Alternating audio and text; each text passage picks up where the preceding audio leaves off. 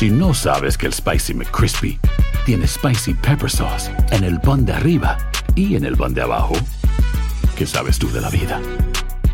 Para, pa, pa, pa. Cassandra Sánchez Navarro junto a Catherine Siachoque y Verónica Bravo en la nueva serie de comedia original de VIX, Consuelo, disponible en la app de VIX ya.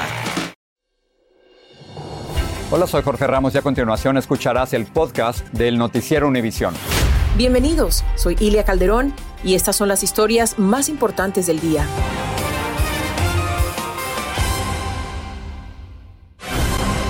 Estas son las principales noticias hoy jueves 14 de abril. Un segundo autobús lleno de migrantes llegó hoy a Washington, D.C. y un tercero está en camino procedente de Texas. La Casa Blanca dice que todos han sido debidamente procesados y registrados. Nos ofrecieron la seguridad, lo que es la comida, la comida, el aseo de aquí hasta Washington. Y bien, bien, nos ha tratado bien. Un juez federal de Brooklyn ordenó que permanezca detenido sin fianza Frank James, el acusado del sangriento ataque en el metro de Nueva York. Sus abogados pidieron que se le haga una evaluación psiquiátrica. Por primera vez en 10 años, la tasa de mortalidad de los hispanos es la más alta en el condado de Los Ángeles y también son los que menos se vacunan contra el COVID-19. Y si usted alquila su vivienda, probablemente está pagando más que el año pasado. Los precios de los alquileres se dispararon en las 50 áreas metropolitanas más grandes del país, alcanzando el promedio de casi 1.800 dólares mensuales. Este es Noticiero Univisión con Jorge Ramos e Ilia Calderón. Muy buenas noches, Ilia. Comenzamos con la pelea del gobernador de Texas con el presidente de los Estados Unidos, Biden. Es un segundo autobús con migrantes que llegó a Washington, D.C., procedente de Texas, y el tercero va en camino. Todo esto, Jorge, es parte de la campaña del gobernador Abbott para enviar a indocumentados que llegan a la frontera directamente a la capital. Ahora, la Casa Blanca dice que todos esos inmigrantes ya han sido debidamente tramitados y registrados y con ironía le dio las gracias al gobierno tejano por ofrecerles transportación. En Del Río, Texas, uno de los puntos de partida de los autobuses, las autoridades estatales les ofrecen viaje gratis y comida, como nos informa Francisco Cobos. Es desde este albergue en Del Río, Texas, en donde diariamente están enviando autobuses rentados llenos de migrantes directo a Washington, D.C. Aquí las autoridades del estado de Texas han montado todo un operativo con elementos de la Guardia Nacional y la Policía Tejana para convencerlos de que viajen gratis. Los mismos migrantes nos dijeron que quienes están vestidos de militar les ofrecen acercarlos a sus destinos finales con comida y seguridad en el camino. ¿Y qué les ofrecieron? ¿Qué les dijeron? Que, o sea, de aquí hasta Washington y ahí teníamos que ver cómo llegábamos al lugar donde, donde tenemos que quedarnos. Al igual que Marlon, quien viaja con su mamá a Nueva York, decenas de migrantes han sido convencidos. A todos les colocan estos brazaletes de colores que son como su pase de abordar. No, pues nos ofrecieron la seguridad, lo que es la comida, la comida, el aseo de aquí hasta Washington. El albergue es administrado desde hace meses por la coalición humanitaria de la frontera. Aquí se les da comida y las facilidades para contactar a sus familias. También se les ayuda con transporte a San Antonio, Texas. Para los activistas de este lugar, el ofrecimiento de Abbott ha sido tomado positivamente como otra opción más para los migrantes que no tienen dinero para el viaje. Es una opción que pueden tomar. Tienen que llenar un formulario en donde dicen que es de manera voluntaria y que los acercaría a sus destinos finales. Hay otros migrantes como Leonel Palacios de Nicaragua quienes no aceptaron el viaje porque sus destinos son al otro extremo del país como Los Ángeles. No, sí, que voy a hacer a Washington de punta a punta, ¿me entiendes? Hace unos días el gobernador de Texas, Greg Abbott, anunció que comenzaría a enviar autobuses repletos de migrantes directo a Washington, D.C. como una muestra de rechazo a las políticas del presidente Joe Biden, entre otras medidas. Se estima que el uso de autobuses para transportar inmigrantes a Washington podría extenderse a otras ciudades de la frontera. En Del Río, Texas, Francisco Cobos, Univisión. La Oficina de Aduanas y Protección Fronteriza le dijo a Noticias Univisión que el gobernador Abbott está tomando medidas para mover a los migrantes sin coordinar de forma adecuada con el gobierno federal y añadió, todos tenemos un interés en mantener procesos migratorios de manera humana y segura.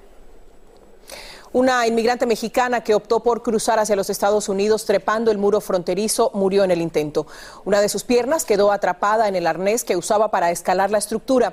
Las autoridades dijeron que terminó colgada boca abajo durante largo tiempo. La mujer de 32 años intentó cruzar cerca de Douglas, en el este de Arizona.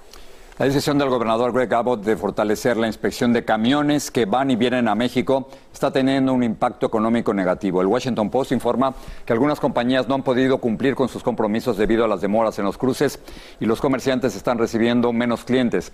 Marlene Guzmán nos informa desde Far, Texas. Comerciantes se han visto en aprietos a consecuencia de los cierres temporales de algunos cruces fronterizos. Platicando con dueños de negocios que dependen del flujo de visitantes y residentes que pasan por Progreso, Texas, nos cuentan que de los casi 40 a 50 clientes al día, solo les estaban llegando dos o tres. Fueron dos días los que nos afectó, este, nos tuvieron bloqueadas las entradas de los negocios. Eh, esa es la razón que nos afectó bastante, como un 90% de lo, de lo que el negocio que tenemos. El negocio de al lado también sufrió significativas pérdidas a causa de la obstrucción de camiones, a pesar de haber colocado un anuncio pidiendo que no bloquearan su entrada. Batallaban mucho para entrar, duraban, tenían que andar buscando por dónde meterse, pero y la mayoría de ellos mejor se iban. Otra problemática es la disminución de un 60% en el tráfico comercial por importantes cruces internacionales como el de Ciudad Juárez y El Paso así como el puente entre Far y Reynosa, considerado el principal puerto de importaciones de productos agrícolas. A pesar de su reapertura, este jueves las interminables filas siguen demorando las entregas en Texas y otras partes del país. Por este puente cruzan a Estados Unidos más de 2.500 camiones al día y nos cuentan algunos transportistas están tardando hasta una hora estas inspecciones. Hoy mi día de trabajo ya es perdido, vaya. Aguanta que hoy... normalmente tardaba en la fila de aquí? Por ejemplo, yo vengo vacío, normalmente vacío te ventas máximo una hora. Máximo. Extensas revisiones que están causando serias interrupciones en las cadenas de suministro y como consecuencia un golpe a la ya de por sí frágil economía. Al no haber producto, el producto que ya está aquí sube de precio. Entonces tenemos que comprar caro. Costos que impactarán a familias de Texas y toda la nación. Cuando ves que un producto está escaso o que ha subido de precio, lo mejor es simplemente buscar un sustituto y hace unos minutos el gobernador de Texas se acaba de reunir con la gobernadora María Eugenia Campos Galván. Firmaron un acuerdo en el que se compromete el gobierno de Chihuahua en reforzar las medidas de seguridad en la frontera. Y esto en este momento pues ya suspende esas inspecciones minuciosas que se estaban realizando y volverán a las inspecciones aleatorias como se hacía antes. Dijo también que ya tiene reunión programada con los gobernadores de Coahuila y de Tamaulipas y que tan pronto como mañana podrían suspenderse esas inspecciones. Es mi reporte en vivo desde el Valle de Texas, Marlene Guzmán. Marlene, gracias. Cassandra Sánchez Navarro junto a Catherine Siachoque y Verónica Bravo en la nueva serie de comedia original de VIX, Consuelo, disponible en la app de VIX ya. Gracias por seguir con nosotros en el podcast del Noticiero Univisión.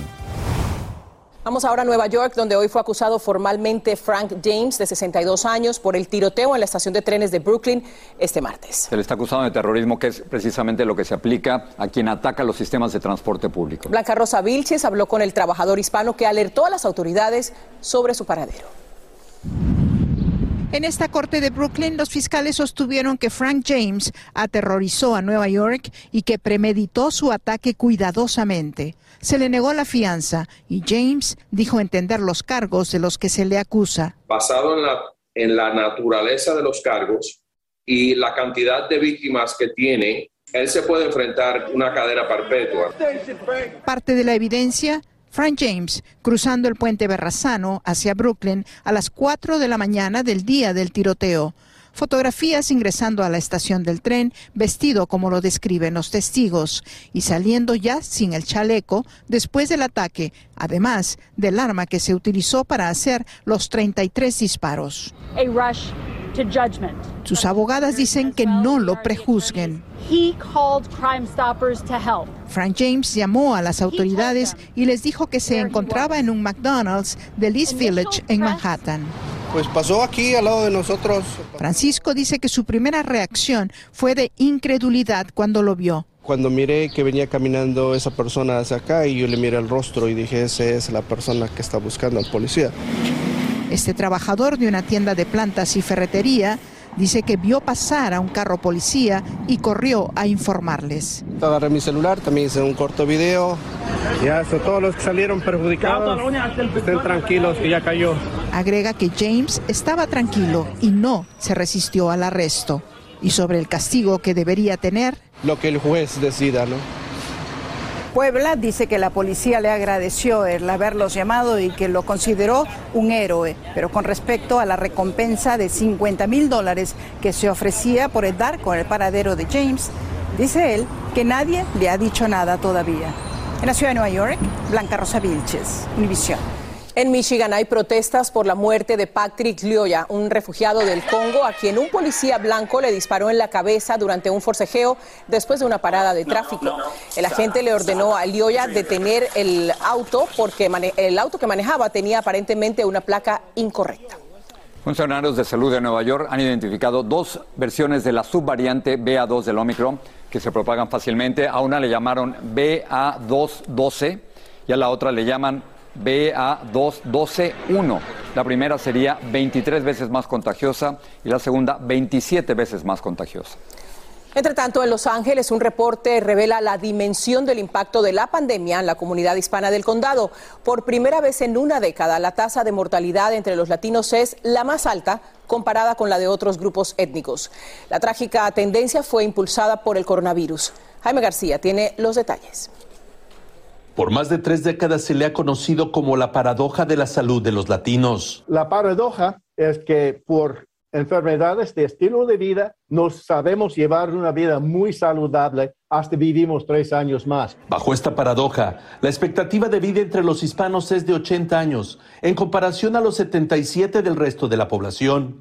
Sin embargo, en Los Ángeles, la pandemia está golpeando el talón de Aquiles de la comunidad hispana. De hecho, por la primera vez en toda la vida se ha subido tanto la tasa de mortalidad y eso es debido al hecho de que COVID es una enfermedad comunicable. Datos oficiales muestran que de 2019 a 2021 la tasa de mortalidad hispana llegó al 48%, más del doble que los afroamericanos y siete veces más que los blancos no hispanos. Por 170 años, las instituciones de salud del estado de California, desde que pasamos al poder de Estados Unidos, ha dado la espalda a la salud de los latinos.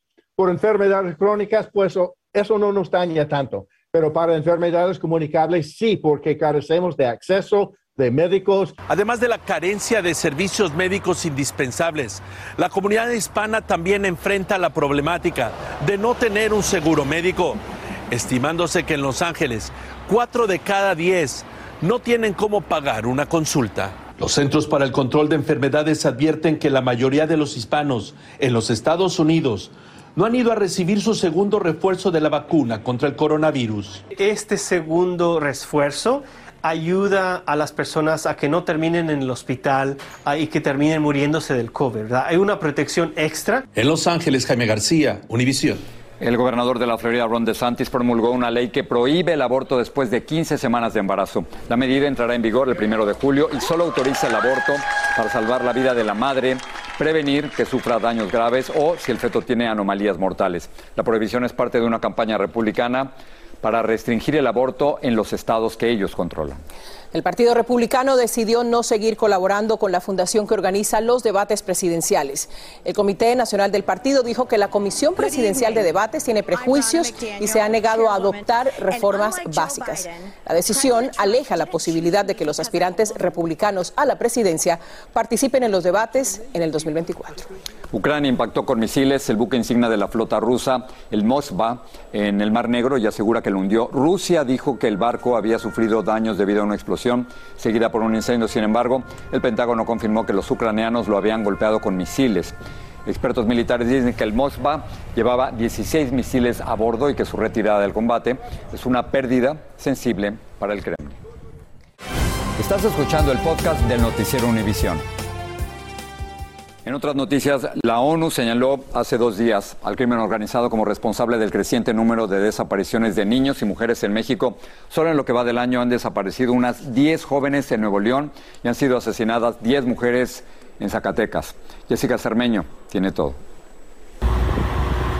La camioneta verde en la que viajaba una familia quedó hace unas horas totalmente baleada en la carretera federal de Fresnillo a Valparaíso, en el estado mexicano de Zacatecas. En el vehículo perdieron la vida dos mujeres y una niña, al parecer en un intento de asalto, lo que llenó de terror a esa comunidad. Solo en lo que va del mes, ahí en Zacatecas han asesinado a una decena de mujeres. Mejor estar en casa. Las cosas están muy mal, muy difícil ya ahorita la situación, lo que estamos viviendo. Es que en México la violencia las está alcanzando a ellas en todos lados, en las calles, con la violencia del crimen organizado y también dentro del hogar. Esta semana, la influencer guanajuatense San Barrios dio a conocer en su cuenta de Instagram imágenes espeluznantes de los golpes que supuestamente le propinaba su expareja. Fotos de sus ojos morados y de sus brazos y piernas llenos de moretones han escandalizado al país. Al revelar las fotografías, ella escribió, Estoy cansada de quedarme callada o agachar la mirada durante todo este tiempo, o el simple hecho de ser juzgada sin saber la situación de todo el daño que esta persona me hizo, tanto psicológico como físico. Y es por eso que hoy he decidido romper el silencio. Por situaciones como estas, los delitos de género siguen incrementándose en México. Diariamente 10 mujeres son asesinadas en este país y el año pasado fue el de mayor registro de feminicidios, más de mil. Lo que ha convertido las marchas contra la violencia hacia ellas en fieras manifestaciones. Además están las desapariciones. La última gran crisis se vive en el estado norteño de Nuevo León. Ahí, tan solo en lo que va del año, han desaparecido una decena de jovencitas. La última es de Bani Escobar, de 18 años, quien hace unos días asistió a una fiesta en una quinta en el municipio de Escobedo y luego la abandonó un chofer en una carretera. Esta es la última foto que se conoce de ella. Sé que mi hija está viva, lo siento en mi corazón. En la Ciudad de México, Jessica Cermeño, Univision. Twitter reveló hoy que el magnate Elon Musk ofreció comprar la plataforma completa por más de 43 mil millones de dólares. Agregó que Musk piensa que Twitter debe transformarse en una compañía privada para ganarse de nuevo la confianza de sus usuarios. Musk ya adquirió más del 9% de las acciones de Twitter. En Louisville, Kentucky, hay estado de emergencia debido a los serios daños causados por fuertes tormentas, incluso un tornado. Fuertes vientos derribaron árboles y tendidos eléctricos, dejando sin energía unos 26 mil hogares. Más de una docena de escuelas suspendieron las clases.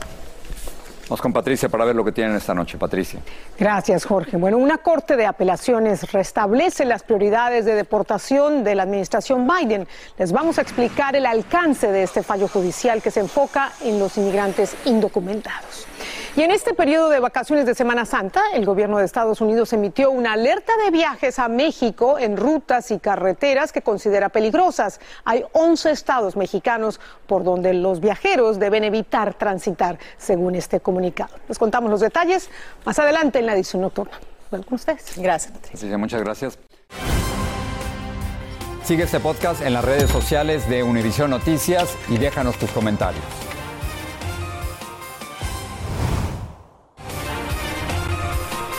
Si últimamente usted siente que comer en casa es igual de costoso que comer en restaurantes, no está equivocado. Como ya le informamos, la inflación en Estados Unidos aumentó al 8,5%, es el mayor aumento en cuatro décadas.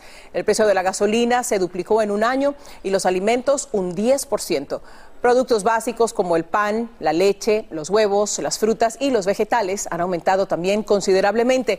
Ante la disminución de la mano de obra agrícola, productores de carne de cerdo piden al Congreso acceso ilimitado a los visados H2A para poder tener trabajadores temporales. Y en cuanto a la vivienda, el aumento de los alquileres parece no tener freno. Un informe indica que las rentas han subido prácticamente en todo el país y en mayor cantidad en las grandes ciudades. Tras dos años bajos por la pandemia, el sector inmobiliario está repuntando a un nivel muy alto, como nos cuenta Luis Mejía.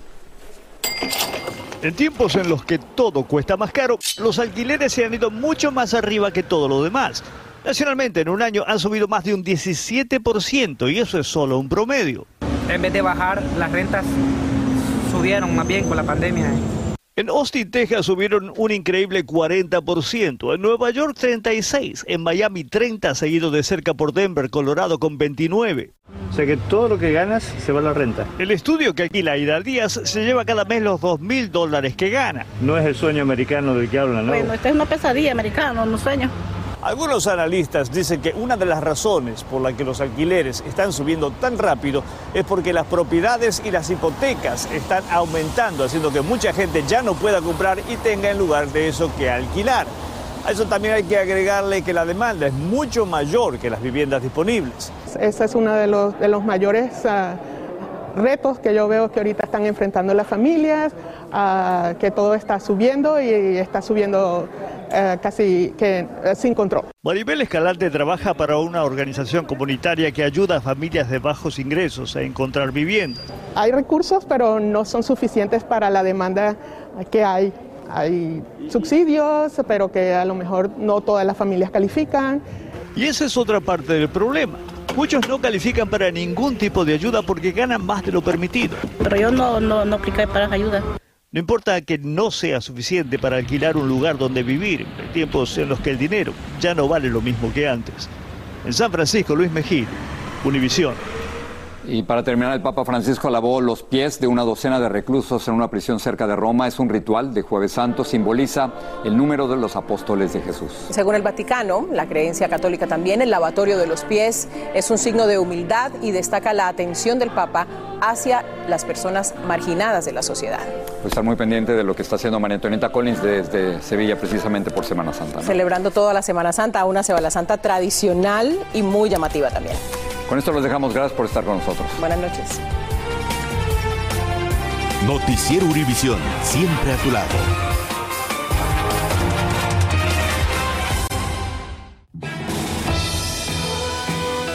Así termina el episodio de hoy del podcast del Noticiero Univisión. Como siempre, gracias por escucharnos.